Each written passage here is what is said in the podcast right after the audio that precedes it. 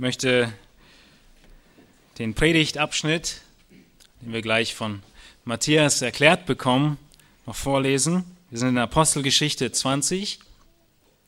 Schlagt eure Bibeln dazu auf in Apostelgeschichte 20 und ich möchte von Versen 17 bis 38 lesen. Und innerhalb dieses Textes ist dann der Abschnitt der Predigt. Von Milet aber sandte er nach Ephesus und ließ die Ältesten der Gemeinde herüberrufen. Und es geht um Paulus. Und als sie zu ihm gekommen waren, sprach er zu ihnen, ihr wisst, wie ich mich vom ersten Tag an, als ich in Asia, als ich Asia betrat, die ganze Zeit unter euch verhalten habe, dass ich dem Herrn diente mit aller Demut unter vielen Tränen und Anfechtungen, die mir widerfuhren, durch die Nachstellung der Juden. Und wie ich nichts verschwiegen habe von dem, was nützlich ist, sondern es euch verkündigt und euch gelehrt habe, öffentlich und in den Häusern, indem ich Juden und Griechen die Buße zu Gott und den Glauben an unseren Herrn Jesus Christus bezeugt habe. Und siehe, jetzt reise ich gebunden im Geist nach Jerusalem, ohne zu wissen, was mir dort begegnen wird außer dass der Heilige Geist von Stadt zu Stadt Zeugnis gibt und sagt, dass Fesseln und Bedrängnisse auf mich warten. Aber auf all das nehme ich keine Rücksicht. Mein Leben ist mir auch selbst nicht teuer, wenn es gilt, meinen Lauf mit Freuden zu vollenden und den Dienst, den ich von dem Herrn empfangen habe, nämlich das Evangelium der Gnade Gottes zu bezeugen. Und nun, siehe, ich weiß, dass ihr mein Angesicht nicht mehr sehen werdet. Ihr alle, bei denen ich umhergezogen bin und das Reich Gottes verkündigt habe. Darum bezeuge ich euch am heutigen Tag, dass ich rein bin von aller Blut. Denn ich habe nichts verschwiegen, sondern habe euch den ganzen Ratschluss Gottes verkündigt. So habt nun Acht auf euch selbst und auf die ganze Herde, in welcher der Heilige Geist euch zu Aufsehern gesetzt hat, um die Gemeinde Gottes zu hüten, die er durch sein eigenes Blut erworben hat. Denn das weiß ich, dass nach meinem Abschied räuberische Wölfe zu euch hineinkommen werden, die die Herde nicht schonen. Und aus eurer eigenen Mitte werden Männer aufstehen, die verkehrte Dinge reden, um die Jünger abzuziehen in ihre Gefolgschaft. Darum wacht und denkt daran, dass ich drei Jahre lang Tag und Nacht nicht aufgehört habe, jeden Einzelnen unter Tränen zu ermahnen. Und nun, Brüder, übergebe ich euch Gott und dem Wort seiner Gnade, das die Kraft hat, euch aufzuerbauen und ein Erbteil zu geben unter allen Geheiligten. Silber oder Gold oder Kleidung habe ich von niemand begehrt. Ihr wisst ja selbst, dass diese Hände für meine Bedürfnisse und für diejenigen meiner Gefährten gesorgt haben. In allem habe ich euch gezeigt, dass man so arbeiten und sich der Schwachen annehmen soll, eingedenkt der Worte des Herrn Jesus, der selbst gesagt hat, Geben ist glückseliger als nehmen. Und nachdem er dies gesagt hatte, kniete er nieder und betete mit ihnen allen. Da weinten alle sehr, fielen Paulus um den Hals und küssten ihn, am meisten betrübt über das Wort, das er gesagt hatte, dass sie sein Angesicht nicht mehr sehen würden und sie geleiteten ihn zum Schiff. Großer Gott, wir danken dir für dein Wort, Herr. Wir danken dir, dass wir dein Wort lesen dürfen und wir bitten dich, dass du heute Morgen zu uns redest, Herr. Wir bitten dich, dass du dein Wort tief in uns pflanzt. Wir sind uns dessen bewusst, dass wir durch dein Wort wiedergeboren sind zu einer neuen Hoffnung, dass du uns neues Leben geschenkt hast durch dein Wort. Und dein Wort, Herr, wird uns auch aufrichten. Es wird uns ähm, dazu führen, dass wir ähm, erwachsen werden. Es wird uns durchführen, unser ganzes Leben, bis unser Erbe uns im Himmel in der Herrlichkeit ausgegeben wird, Herr. Und wir wollen dir danken für dieses Wort und bitten dich, dass du es in unser, in unser Leben anwendest. Ähm, gib uns Gnade, dass wir achtsam darauf hören und gib uns Gnade beim Zuhören und gib uns Gnade beim Umsetzen. Amen. Amen. Ihr dürft Platz nehmen.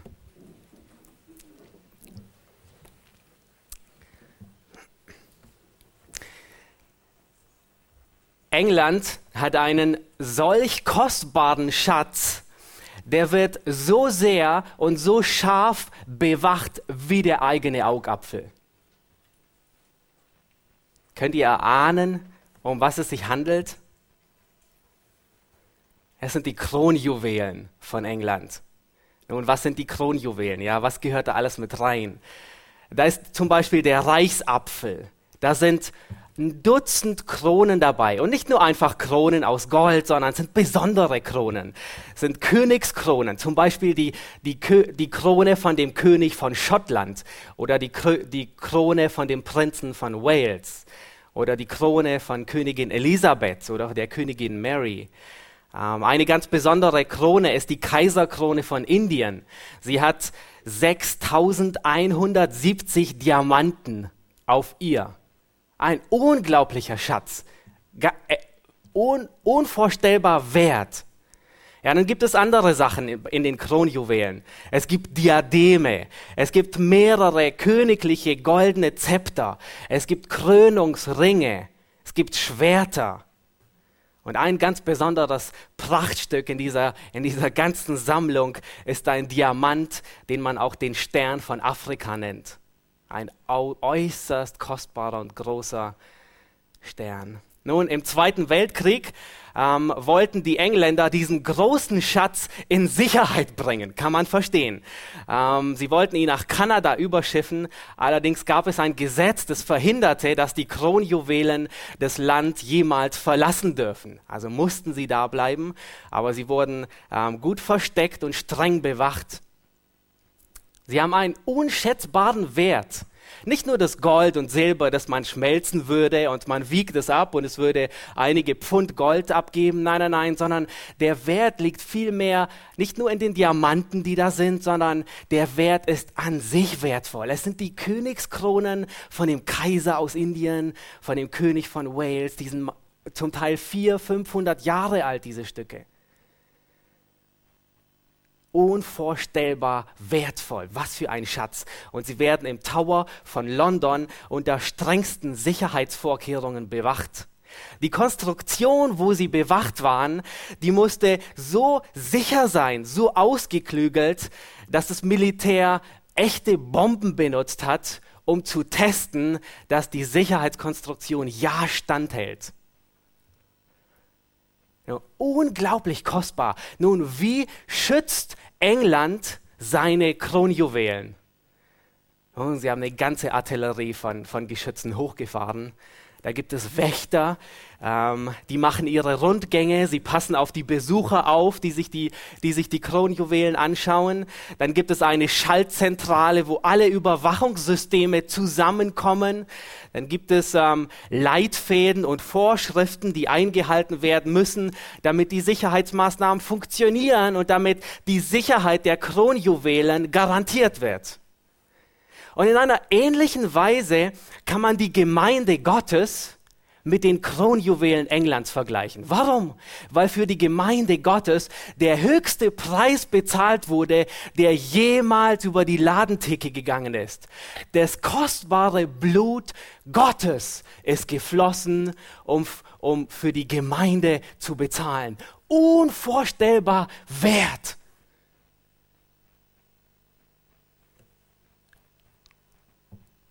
Gemeinde ist das kostbarste Schmuckstück Gottes auf Erden. Er hat sie mit seinem eigenen Blut erkauft. Er hat sich selbst hingegeben, sagt das Neue Testament, um sie darzustellen, ohne Flecken, ohne Runzeln, heilig, tadellos. Könnt ihr euch vorstellen, wie diese gepflegten Diamanten, die jedes Jahr schön poliert werden, obwohl niemand sie trägt, damit sie ja schön funkeln? Und Gott hat sich selbst hingegeben, um die Gemeinde so darzustellen.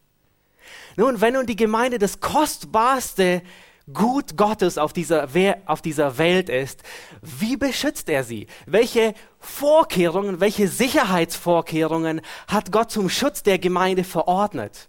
Und in dem Abschnitt, den wir uns heute anschauen werden, ähm, Vers 28, Apostelgeschichte 20, ab Vers 28 bis 32, da werden wir uns vier Vorkehrungen ansehen zum Schutz der Gemeinde. Gott hat seine Gemeinde nicht schutzlos zurückgelassen. Er hat nicht die Kronjuwelen einfach hingestellt und gesagt, okay, seht zu, es wird schon keiner sie mitnehmen.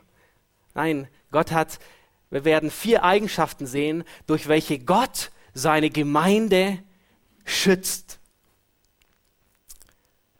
Der Kontext, in dem sich dieser Abschnitt befindet, Theo hat schon einen Teil vorgelesen, ist, Paulus ist auf seiner dritten Missionsreise, er ist auf dem Rückweg nach Jerusalem und er will unbedingt die Ältesten von Ephesus noch einmal sehen.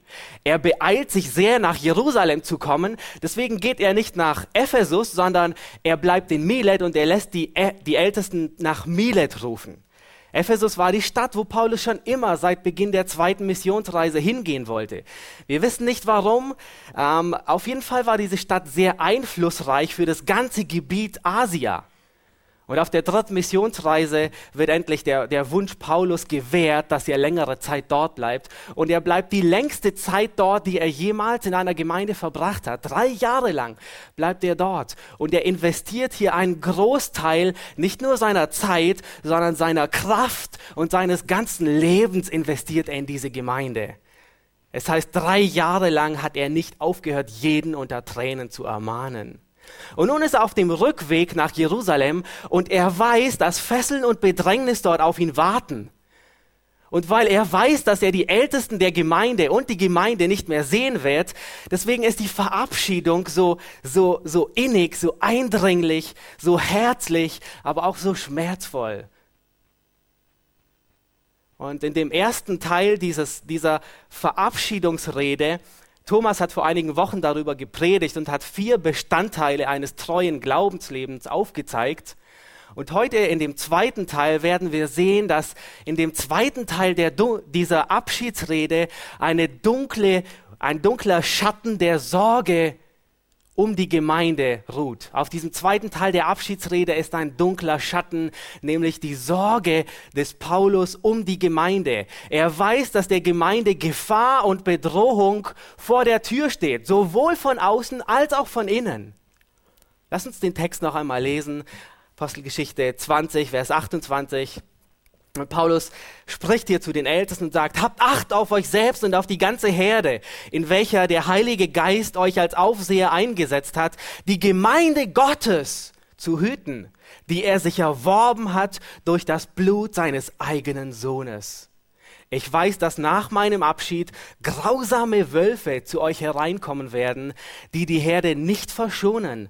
Und aus eurer eigenen Mitte werden Männer aufstehen, die verkehrte Dinge reden, um die Jünger abzuziehen hinter sich her. Darum wacht und denkt daran, dass ich drei Jahre lang Nacht und Tag nicht aufgehört habe, einen jeden unter euch, einen jeden unter Tränen zu ermahnen. Und nun befehle ich euch Gott und dem Wort seiner Gnade, das die Kraft hat, aufzuerbauen und ein Erbe unter allen Geheiligten zu geben. Was für Worte. Vers 28 ist mit Sicherheit einer der wichtigsten Verse in diesem ganzen Kapitel. Habt, habt Acht auf euch selbst. Aber wisst ihr, warum Paulus diese Worte sagt?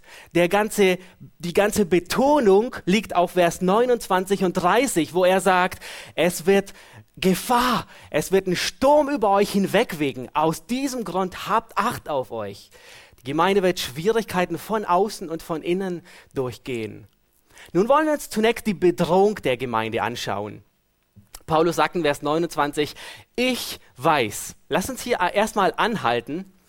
Was Paulus hier sagt ist, er weiß, dass eine Bedrohung der Gemeinde bevorsteht. Er sagt, ich weiß, nach meinem Abschied werden grausame Wölfe zu euch hereinkommen. Und es gibt im Neuen Testament noch zwei andere Stellen, wo Paulus die Gemeinde vorbereitet auf einen Sturm, der über sie hinwegfegt. An Timotheus schreibt er in 2. Timotheus 3.1, dass in den letzten Tagen schlimme Zeiten eintreten werden. Und dann sagt er, warnt er ebenfalls Timotheus im ersten Timotheusbrief. Und wir wissen, dass der erste Timotheusbrief an Timotheus geschickt wurde. Aber Timotheus war in Ephesus, also in dieser Gemeinde, später, einige Jahre später. Und Paulus sagt, der Geist sagt ausdrücklich, dass in späteren Zeiten etliche vom Glauben abfallen und sich verführerischen Geistern und Lehren zuwenden. Das heißt, Stürme sowohl von außen als auch von innen müssen erwartet werden. Es hilft einem Kapitän nicht, wenn er mit einem Leck in seinem Schiff aufs offene Meer hinausfährt und wenn er sagt, mich wird bestimmt kein Sturm treffen. Es wird schon gut gehen. Es ist blauäugig.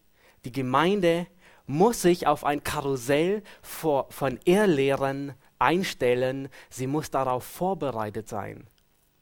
Und was Paulus den Ältesten mit diesen Worten sagt, ist nichts anderes wie, bereitet euch für die Stürme vor, die über die Gemeinde hinwegfegen. Ihr müsst sie erwarten. Und es hat nichts mit Pessimismus zu tun, auch nichts mit Schwarzmalerei, sondern es hat einfach mit einer realistischen Einschätzung zu tun, was kommen wird.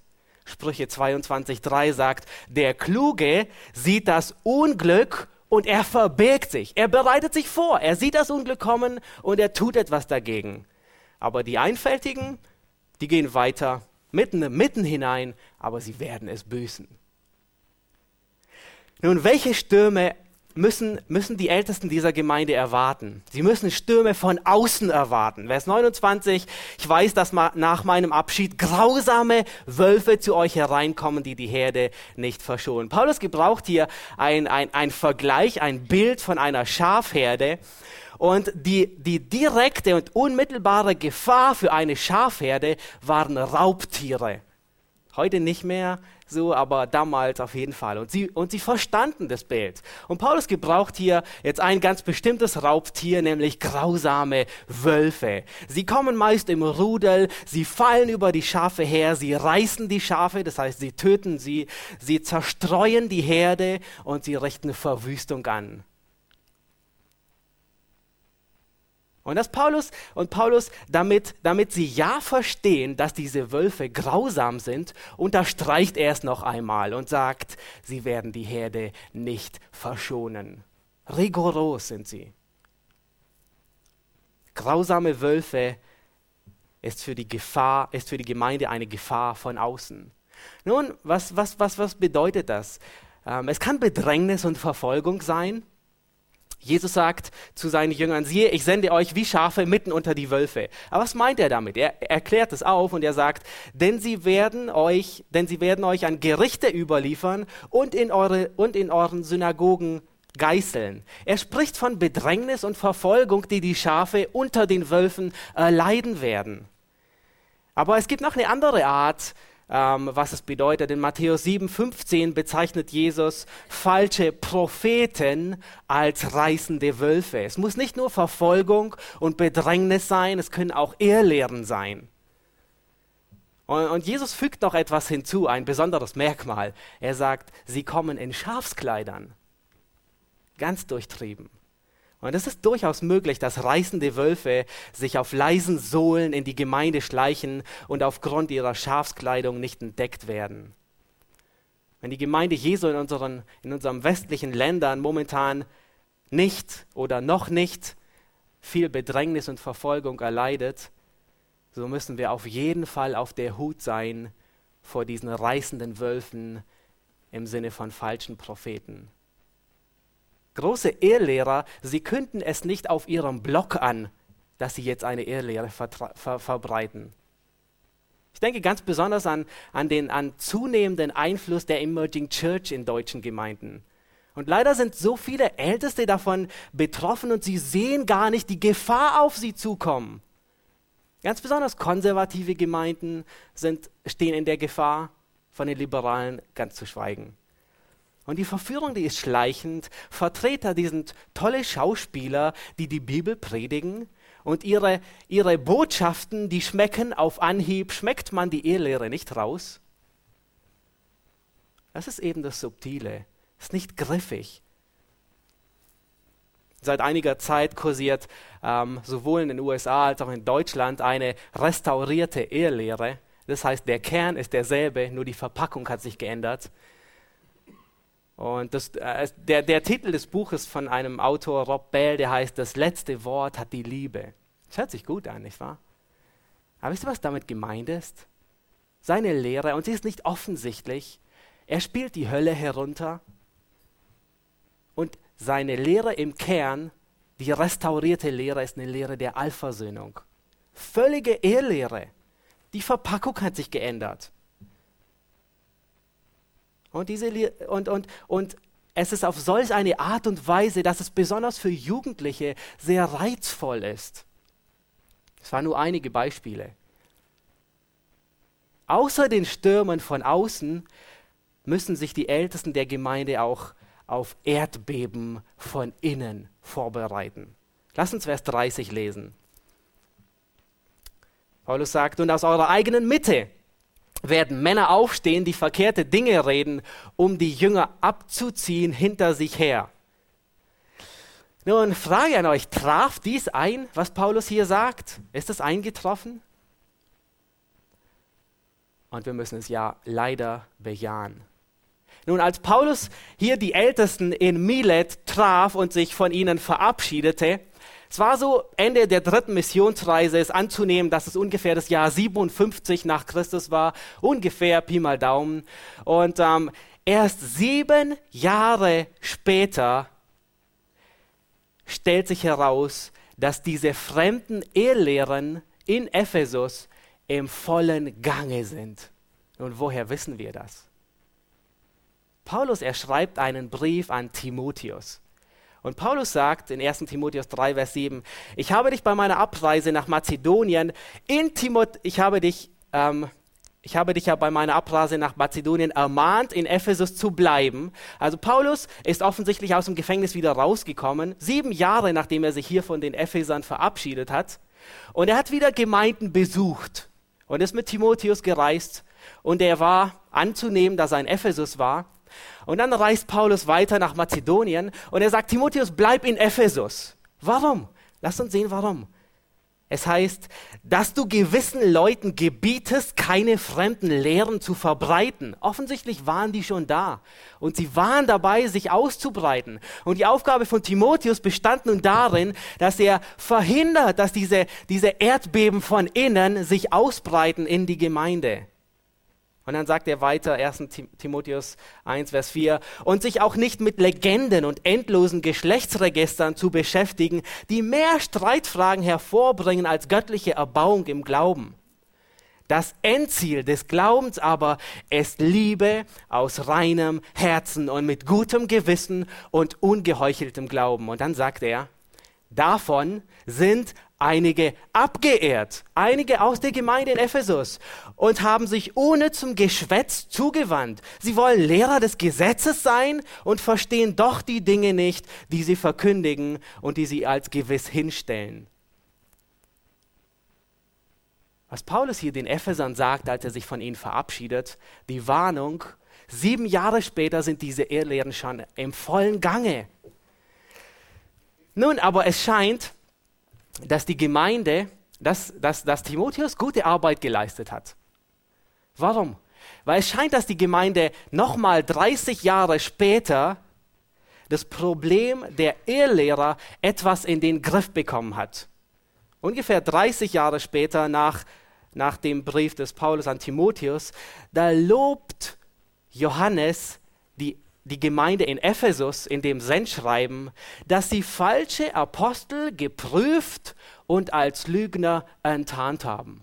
Großartig, oder? Sie haben gelernt. Aber, es gibt ein Aber,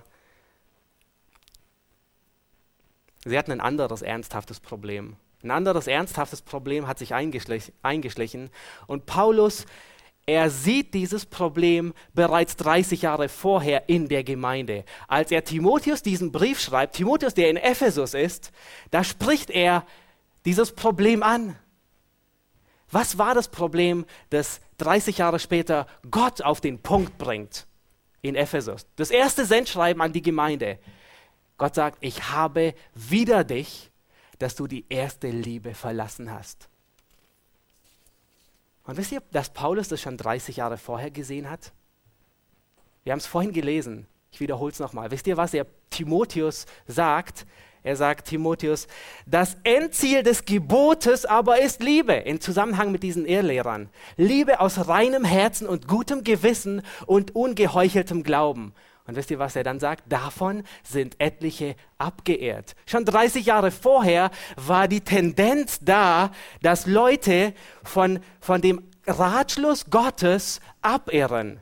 Die Erdbeben von innen sind eine einseitige Lehre. Die Hauptsachen der christlichen Lehre, die wurden zu Nebensachen. Die Epheser sind davon abgewichen, den ganzen Ratschluss Gottes zu lehren. Sie haben sich nur noch auf bestimmte Dinge konzentriert, auf Geschlechtsregister und andere Dinge. Das sind die Erdbeben von innen. Nicht mehr den ganzen Ratschluss Gottes, alles zu verkündigen, was die Gemeinde wissen muss. Und bis jetzt haben wir die Warnungen gesehen vor den Stürmen von außen, die über die Gemeinde hinwegfegen und von den Erdbeben von innen. Aber wie sieht es aus mit den Schutzvorkehrungen? Welchen, welche Schutzmaßnahmen hat Gott getroffen? Lass uns die, die ansehen. Lass uns Vers 28 aufschlagen und lesen. Paulus sagt, habt Acht auf euch selbst und auf die ganze Herde, in welcher der Heilige Geist euch als Aufseher eingesetzt hat, die Gemeinde Gottes zu hüten, die er sich erworben hat durch das Blut seines eigenen Sohnes. Wer soll hier auf die Gemeinde acht haben? Paulus spricht die Ältesten der Gemeinde in Ephesus an. Gott hat der Gemeinde Älteste gegeben, die über die Herde wachen. Wachsame Älteste sind die erste Vorkehrung zum Schutz der Gemeinde. Nun ist es merkwürdig, dass Paulus hier die Ältesten nicht als Älteste anspricht, auch nicht als Hirten, sondern er bezeichnet sie hier in diesem Zusammenhang als Aufseher obwohl er zu ihnen spricht als Hirten und auch ihre Aufgabe als Weiden der Herde ähm, beschreibt. Und das, das, das deutet darauf hin, dass Paulus hier eine ganz bestimmte Aufgabe unterstreicht, die sie tun müssen. Das griechische Wort Episkopos, welches Paulus hier für die Aufseher benutzt, das beschreibt einen Mann, der die Verantwortung trägt für die Absicherung. In der griechisch-römischen Welt ist ein Epik Episkopos ein Wächter man könnte die Aufgabe der Ältesten, die Paulus hier, hier beschreibt, mit den Wächtern vergleichen, die im Tower of London diese Kronjuwelen Englands beschützen. Die Ältesten sind die erste Schutzvorkehrung, um die Kronjuwelen Gottes, die Gemeinde, zu beschützen. Älteste sind als Leiter für den geistlichen Zustand der Gemeinde verantwortlich. Sie sollen über der Gemeinde wachen. Es gibt ein Sprichwort, das besagt, der Fisch fängt vom Kopf an zu stinken. Kennt ihr das? Und dies trifft, dies, dies trifft auf Organisation zu. Eine armselige Leiterschaft zerstört eine Institution. Aber eine gute Leiterschaft, sie baut diese geradezu auf. Und Gott ist um die Leiter seiner Gemeinde ernsthaft besorgt. Ich meine, selbst Engel sind organisiert. Nun, vielleicht sitzt du jetzt in deinem Stuhl und du denkst bei dir selbst, das ist zwar schön zu wissen, aber das betrifft mich nicht. Das betrifft unsere zwei Älteste, ähm, ab nächster Woche unsere drei Älteste, die wir haben. Aber was hat das mit mir zu tun? Nein, so, so einfach kommst du nicht davon. Gott will nicht nur, dass du diese Wahrheit kennst, sondern dass du die Prinzipien dieser Wahrheit auf dein Leben anwendest, dass du sie in deinem Leben anwendest. Gelten die Prinzipien, die Paulus hier gibt, wirklich nur für Hirten einer Gemeinde? Nun, Paulus spricht hier primär die Hirten an, aber die Prinzipien, die er den Hirten gibt, die sind anwendbar auf alle, die Hirtendienst tun auf den Jugendleiter und seine Herde, auf Hauskreisleiter und dessen Herde, auf, auf einen Familienvater und seine Herde und selbst auf Eltern, die ihre Kinder hüten, weiden, die Hirten ihrer Herde sind. Die Prinzipien Gottes für den Hirtendienst, die sind gleich in allen unterschiedlichen Situationen anwendbar. Nun, zunächst wird hier, beschreibt Paulus hier einen wachsamen Hirten. Er muss, seine Qualität muss wachsam sein. Stell dir vor, diese Wächter im Tower of London, die die Kronjuwelen bewachen müssen, die fühlen sich so sicher, dass sie die ganze Zeit in ihrem Besprechungsraum Kaffee trinken. Und stell dir vor, die Wächter, sie fühlen sich so sicher, dass sie die Leute gar nicht mehr kontrollieren, die alle als Besucher reinkommen.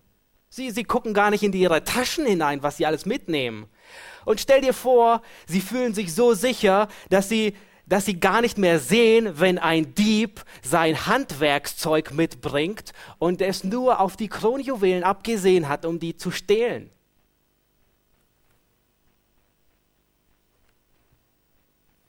Weil die Wächter nicht wachsam sind, übersehen sie den Diebstahl.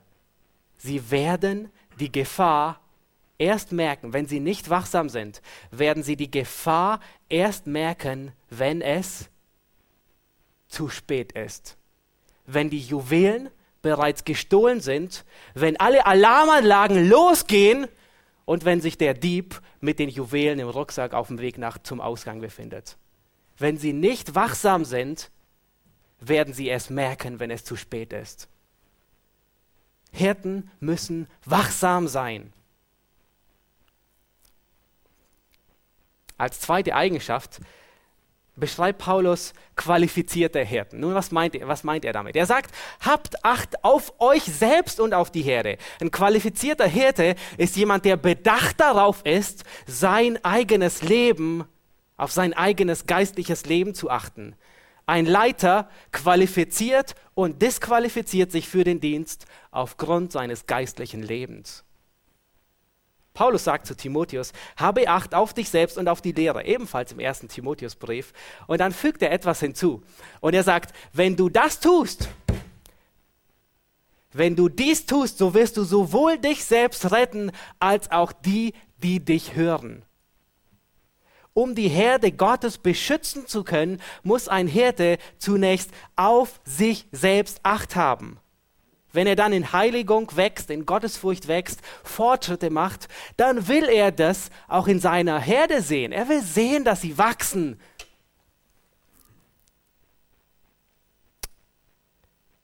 Eine, Qualifikation, eine, eine Charaktereigenschaft eines Hirten ist, ein Hirte ist per Definition ein Mensch, der der Herde vorausgeht. Er weiß, wohin er geht. Er weiß, wo die grünen Auen sind.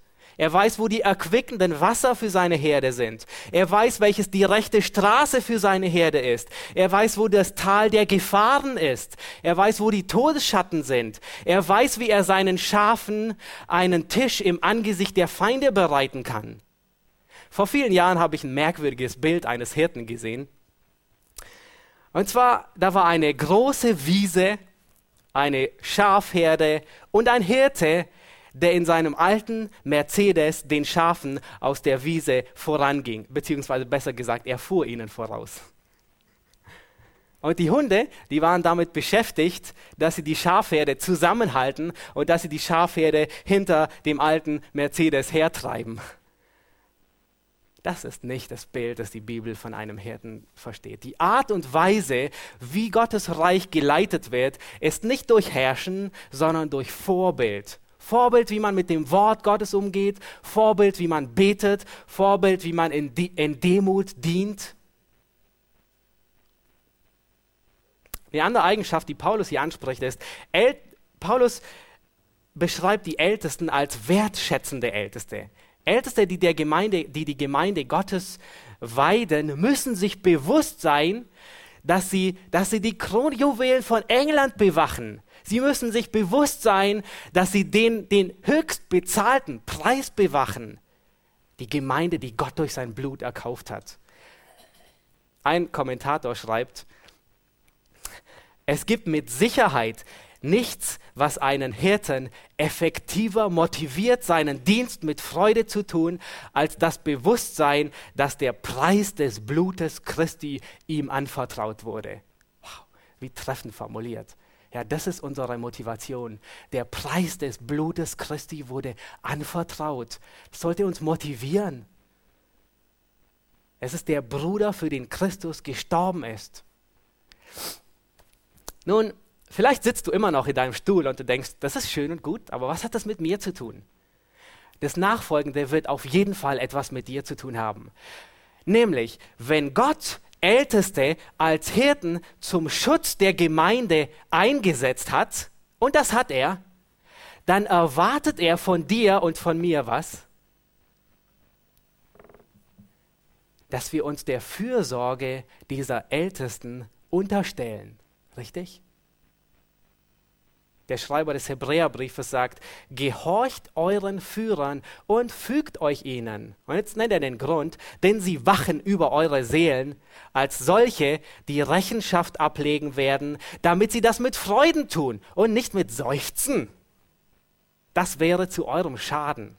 Das heißt, wenn du den Ältesten das Leben schwer machst, dass sie über dich wachen mit Seufzen, dann ist es zu deinem eigenen Schaden.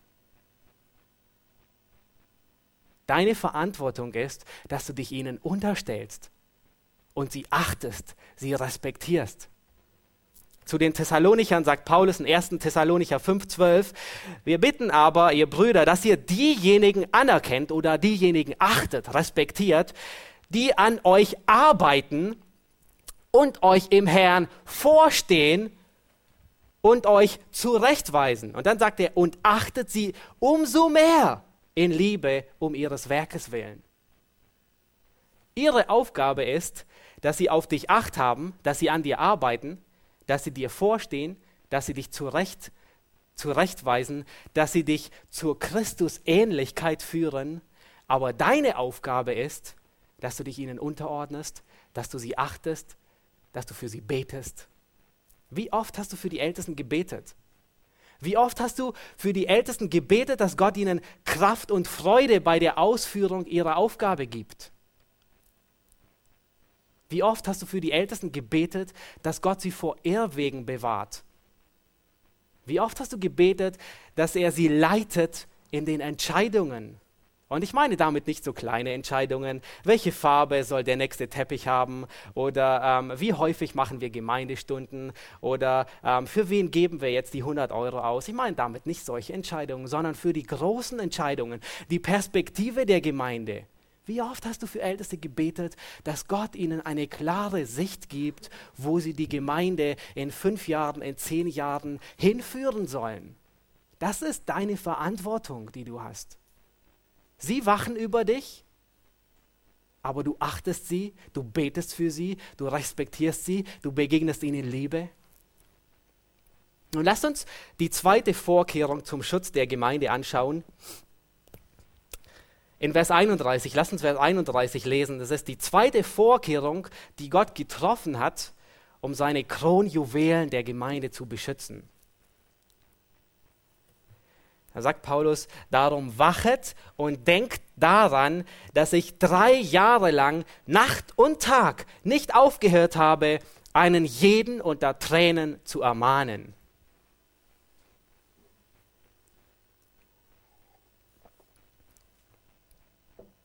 Nun, wenn Paulus hier zu den Ältesten sagt, denkt daran, erinnert euch, dass ich drei Jahre lang nicht aufgehört habe, einen jeden unter Tränen zu ermahnen, dann meint er damit nicht, erinnert euch daran, habt es eine gute Erinnerung, denkt immer wieder daran, ähm, wie, wie aufopfernd ich für euch war. Er meint nicht damit, das damit.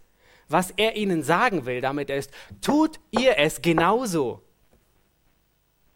Er ruft sie auf und sagt, tut es auf gleiche Weise, wie ich, euch, wie ich es gemacht habe.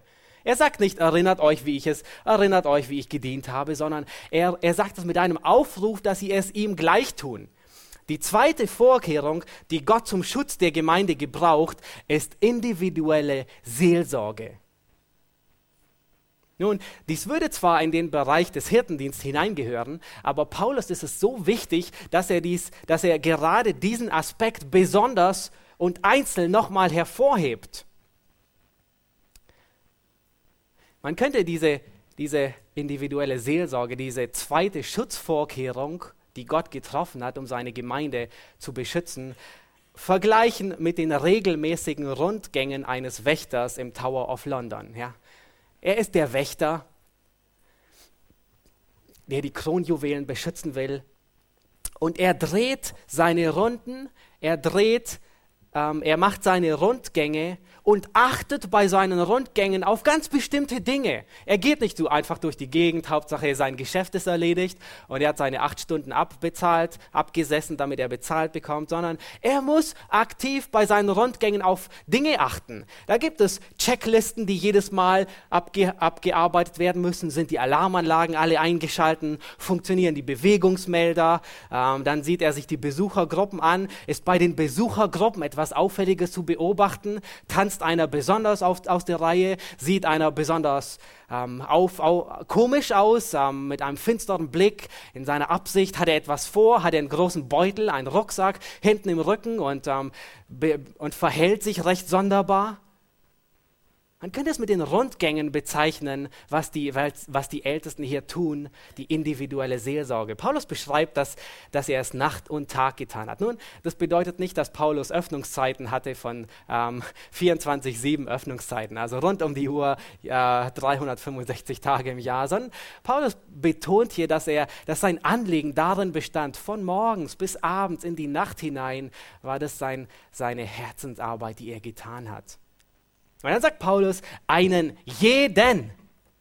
Paulus war sich bewusst, dass sein Dienst nicht nur primär öffentliches Predigen ist, sondern auch als Hirtendienst mit je, den Hirtendienst mit jedem Einzelnen einschließt. Und natürlich gibt es Unterschiede. Um einige muss man sich besonders kümmern. Einige Besucher, die sind sehr freundlich, pflegeleicht, sie machen nicht viel Arbeit, aber andere brauchen ganz besonders viel Fürsorge. Und wisst ihr, ich denke, es ist gut, wenn ihr wisst, dass dies bei uns in der Gemeinde schon praktiziert wird. Es wird jetzt schon praktiziert. Bei jedem Leitungskreis wird die Gemeindeliste durchgegangen und es wird für die Mitglieder gebetet. Es wird über sie ausgetauscht, wie sie stehen, geistlich, gibt es etwas Besonderes. Ich denke, es ist wichtig, dass ihr wisst, dass es bereits in dieser Gemeinde, dass wir es tun, dass es praktiziert wird von den Ältesten. Und das ist der Grund, warum verbindliche Gemeindemitgliedschaft gut und notwendig ist. Das ist der Grund, warum jemand ein Teil einer Gemeinde sein muss. Und dann sagt Paulus, dass er Tag und Nacht sie ermahnt hat. Er beschreibt dieses Wort. Nun, das griechische Wort ist ähm, Nuteteo und es beschreibt jemanden ermahnen, zurechtweisen. Es wird meistens damit übersetzt, aber es bedeutet eigentlich mehr jemanden zurechtbringen, korrigieren, wieder einloten, dass er richtig, dass der, dass der Kompass auf Norden wieder geeicht ist und richtig läuft. Und dieses Wort, das wird nicht nur für Älteste gebraucht. Es ist nicht nur die Aufgabe von Ältesten, dass sie Leute ermahnen, zurechtbringen.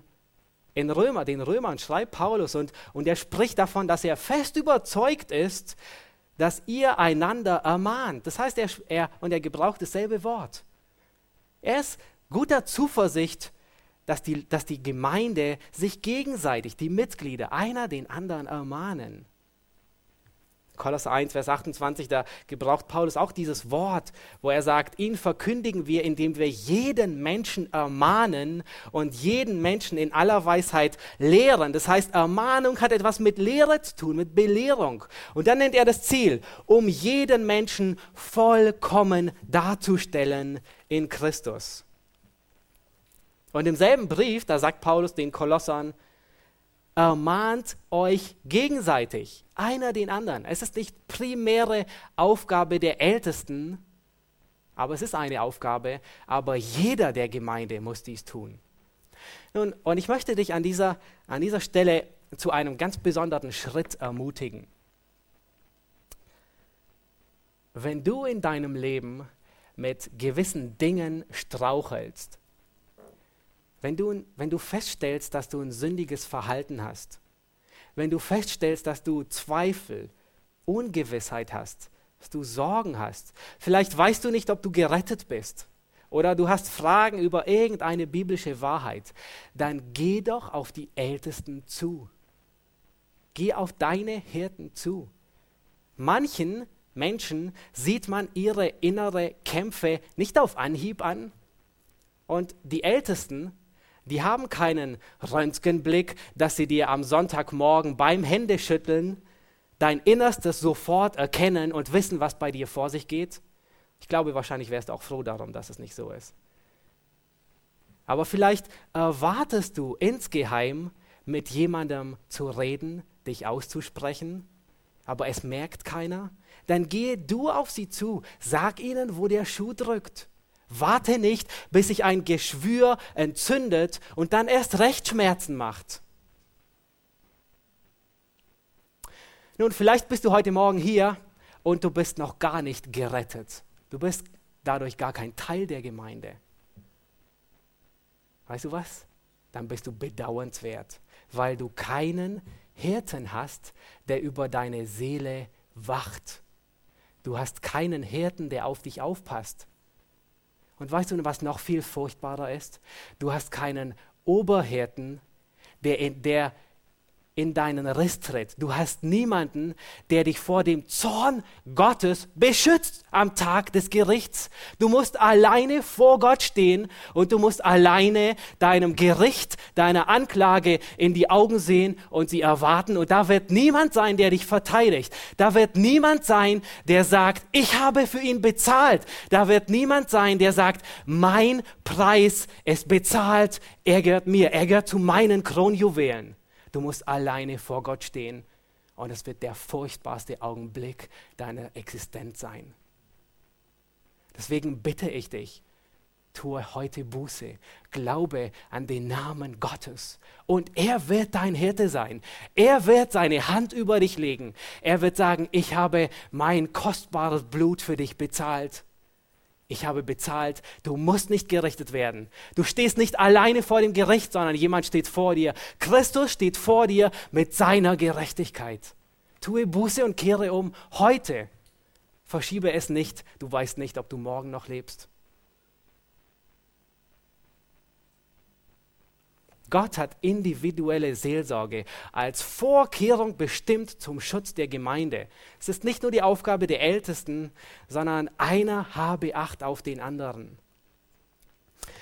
Nun, vielleicht denkst du bei dir selbst, da lastet ganz schön viel Verantwortung auf diesem armen Wächter, der die Kronjuwelen beschützen soll. Einfacher Mann, der mit seinen Rundgängen die Kronjuwelen Gottes beschützen soll. Weißt du was? Du hast vollkommen recht. Er ist ein armer Wächter, er ist zu bedauern. Aber es bleibt nicht dabei stehen, sondern es gibt Hoffnung. Lass uns Vers 32 lesen. Paulus sagt nun den Ältesten, und nun befehle ich euch Gott an die dritte Vorkehrung zum Schutz der Gemeinde ist ein souveräner Gott. Der souveräne Gott wird über seine Gemeinde wachen. Die Pforten des Totenreichs sollen und werden sie nicht überwältigen. Man könnte dies vielleicht, ist, ein, ist ein hinkendes Beispiel, aber man könnte es mit der Überwachungszentrale beschreiben im Tower of London, mit, wo alle Systeme zusammenlaufen, wo alle Überwachungskameras zusammenlaufen. Der Wächter, der für die Sicherheit der Kronjuwelen verantwortlich ist, er ist nicht auf sich alleine gestellt und er muss auch nicht nur mit seinen Rundgängen darauf achten, dass sie ja nicht gestohlen werden, sondern ihm steht ein ganzer Apparat der Überwachungszentrale zur Seite Seite. Überwachungskameras, Handgepäckscanner, Ganzkörperscanner, das sind Bewegungsmelder, Alarmanlagen, die nur bei einer Bewegung schon angehen oder wenn sich die Temperatur um zwei Grad verändert im Raum, dann geht es los. Und zuletzt ein Anruf und die Spezialeinheit der Armee, die steht bereit, um die Kronjuwelen von England zu beschützen. Was für ein Gott, er steht nicht alleine da dieser arme Wächter, er hat Gott hinter sich. Was für ein Trost. Gott selbst wird für den Schutz seiner Gemeinde sorgen. Er wird auf sie acht geben.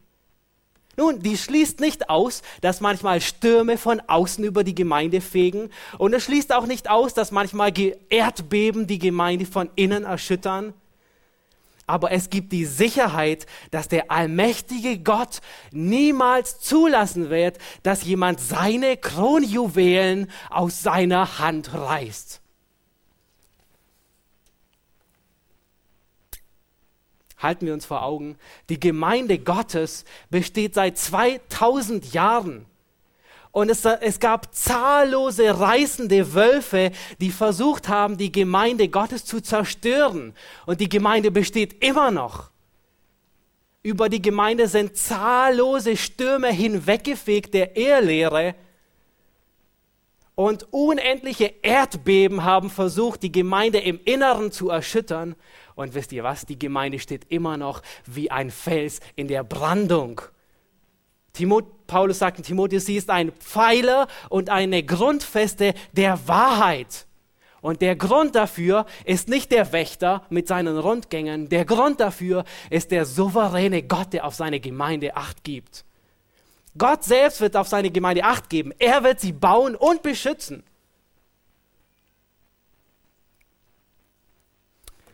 Die vierte und die letzte Vorkehrung zum Schutz der Gemeinde finden wir in Vers 32 im zweiten Teil des Verses. Da sagt Paulus, und nun befehle ich euch Gott und dem Wort seiner Gnade, das die Kraft hat, aufzuerbauen und ein Erbe unter allen Geheiligten zu geben. Was ist der dritte, der, der vierte und letzte, die Schutzvorkehrung zum Schutz der Gemeinde Gottes, die Paulus hier nennt? Es ist ein kraftvolles Wort Gottes. Wahrscheinlich werdet ihr jetzt da denken und, und, und, und, über, und rätseln, nun mit was würde er das Wort Gottes im Tower von London vergleichen? Und wisst ihr was, ich habe lange nachgedacht. Aber ich denke, man kann das Wort Gottes, das kraftvolle Wort Gottes mit dem Leitfaden vergleichen, mit dem, mit dem dicken Ordner, je, den jeder Wächter beim Antritt seiner, seiner Beschäftigung bekommt, mit der Aufforderung, so ein dicker Wälzer, der wird ihm auf den Tisch geknallt, lies ihn durch, damit du weißt, was du zu tun hast. Nun, und dieser verantwortungsvolle Wächter, er arbeitet sich Kapitel um Kapitel durch den Leitfaden. Manchmal ist es sehr spannend und er denkt, wow, das wusste ich noch nie. Aber manchmal macht es weniger Freude, wahrscheinlich dann, wenn er bei den Brandschutzbestimmungen und Verordnungen angekommen ist oder den Fluchtwegen und den Sicherheitsvorkehrungen.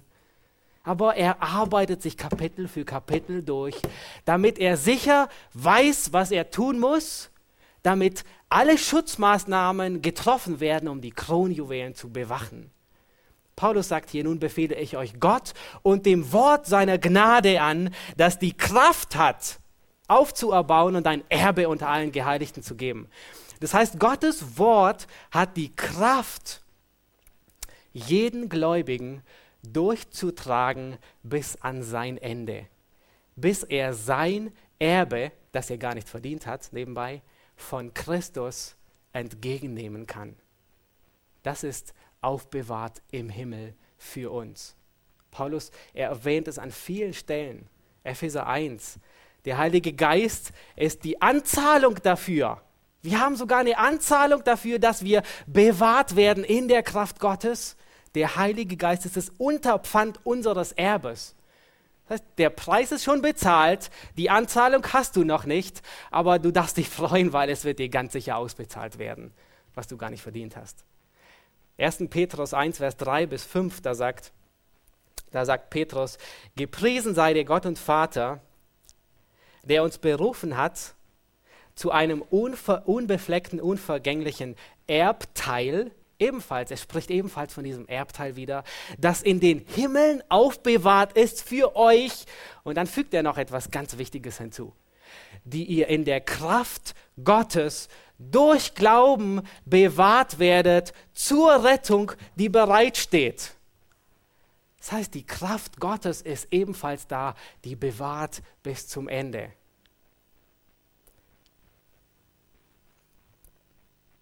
Ersten Petrus 2, Vers 2 gebracht Paulus, äh, Petrus etwas einen ähnlichen Begriff. Da sagt er, seid wie neugeborene Kinder begierig nach der vernünftigen, unverfälschten Milch, damit ihr durch sie wachst zur Rettung.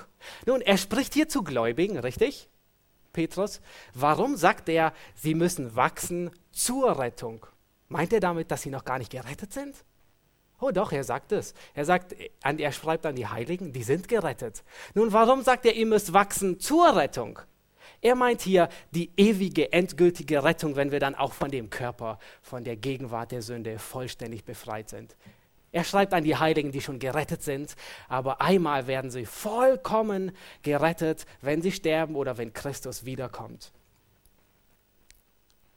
Und wisst ihr, was sie bis dahin begleitet? Wisst ihr, was sie bis dorthin durchträgt? Wisst ihr, was sie bis dorthin bewahrt? Das Wort, die Kraft des Wortes Gottes. Durch das Wort Gottes wachsen sie. Das Wort hat die Kraft zu bewahren bis ans Ende. Warum ist das so? Hebräer 4, Vers 12 sagt, denn das Wort Gottes, es ist lebendig. Wie kann das Wort lebendig sein? Weil es in Zusammenhang mit dem Heiligen Geist, der in uns ist, wirkt und arbeitet und es durchdringt. Es ist schärfer als jedes zweischneidige Schwert und durchdringt, bis es scheidet Seele und Geist, Mark und Bein, sowohl Richter und Gedanken und Gesinnungen des Herzens. Die Orte, die gar nicht getrennt werden können, Mark und Bein, die kann man schlecht trennen, aber das Wort Gottes ist so lebendig, dich durch den Heiligen Geist, dass es selbst dort, wo keine Trennung möglich ist, trennen kann und durchdringt bis in dein Herz. Und das ist der Grund, warum das Wort Gottes die Kraft hat, dich zu bewahren bis ans Ende.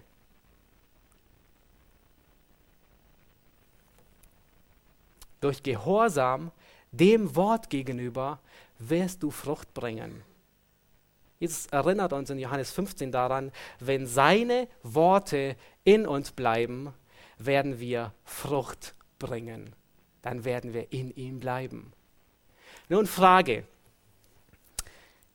welche Priorität sollte dieser dicke Ordner, dieser dicke Wälzer, den man manchmal, den, von dem der Mann fast erschlagen wird, der arme Wächter, welche Priorität sollte dieser, dieser Leitfaden haben in seinem Leben.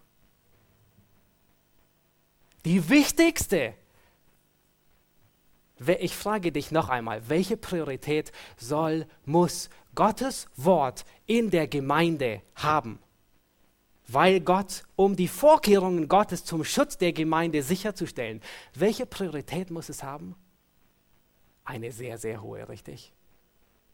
Und deswegen ist es so wichtig, dass wir uns in der Gemeinde auf das Wort Gottes konzentrieren, ums Wort Gottes beschäftigen. Gemeinschaft ist ebenfalls wichtig, aber die erste Priorität hat die Lehre des Wortes Gottes, weil wir durch das Wort bewahrt werden. Und wenn du das manchmal zwischendurch vergisst in deinem Glaubensleben, erinnere dich an diese Verse. Du wirst, wenn du keine Freude hast am Wort Gottes, manchmal in einigen Tagen, erinnere dich. Das Wort Gottes ist die Kraft, die dich bewahrt bis ans Ende und dir das Erbe austeilt. Nun, ich komme zum Schluss und wiederhole, was wir gesehen haben. Paulus ermahnt die Epheser hier, und er erinnert sie daran, ja, die Gemeinde ist die Kost, das kostbarste Schmuckstück, das Gott in dieser Welt hat. Er hat mit dem teuersten Preis, der jemals bezahlt wurde und über die Ladentheke ging, mit dem Blut seines Sohnes bezahlt. Und es sollte uns motivieren, sollte uns als Hirten motivieren, dass wir solch eine Herde haben, sollte dich als jeden von uns erinnern, dass wir uns den Hirten unterordnen. Gott hat sie als Wächter bestimmt, die herumgehen in der Gemeinde durch individuelle Seelsorge die Gemeinde bewachen und beschützen. Gott hat sie zu Wächtern aufgestellt und sie müssen wachsam sein. Aber du musst, du musst dich ihnen unterordnen. Du musst sie ehren. Du musst für sie beten. Sonst führst du es zu deinem eigenen Schaden, wie Hebräer es sagt. Und zuletzt, dieser arme Wächter ist nicht auf sich selbst alleine gestellt, sondern er hat den souveränen Gott hinter sich. Gott selbst wird für seine Gemeinde sorgen. Die Kronjuwelen, niemand, es ist garantiert, niemand wird sie stehlen, niemand wird seine, seinen, seinen Heiligen etwas antun. Und wie bewerkstelligt Gott den Schutz der Gemeinde? Die vierte und letzte Schutzvorkehrung ist durch sein Wort. Amen. Lasst uns aufstehen und beten.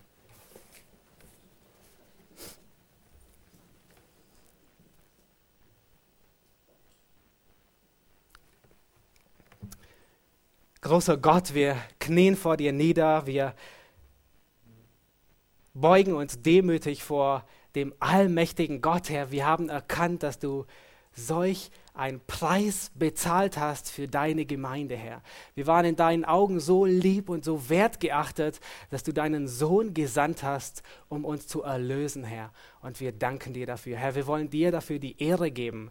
Wir wollen dir danken, dass du Schutzvorkehrungen getroffen hast, dass die Gemeinde nicht schutzlos da ist, Herr, sondern du hast der Gemeinde Älteste gegeben. Herr, du, du willst, dass wir aufeinander Acht haben, indem wir uns korrigieren. Und es ist unglaublich, großartig und tröstend zu wissen, dass du niemals deine Kronjuwelen hergeben wirst. Niemand wird sie aus deiner Hand reißen, Herr. Wir danken dir dafür. Und Herr, wir danken dir für dein Wort, den du uns hinterlassen hast, diesen Leitfaden, damit der uns die Kraft gibt, auszuharren bis ans Ende, der uns bewahrt, bis unser Erbe ausgezahlt ist, Herr. Herr, und ich bitte dich, wenn Menschen heute hier sind, die nicht gerettet sind, die nicht unter deiner Herrschaft stehen, Herr, wenn Menschen hier sind, die schutzlos sind, die keinen Hirten Hirten haben, der für sie eintritt am Tage des Zorns, am Tage des Gerichts, dann bitte ich dich, dass du sie dass du dich ihrer erbarmst, dass du ihnen Buße gibst und Gnade, dass sie umkehren, Herr, und Buße tun und dich als ihren Herrn anerkennen, weil du wirst dann auch ihre, ihr Anwalt sein. Du hast für sie bezahlt und ich bitte dich, dass du ihnen Gnade gibst. Amen.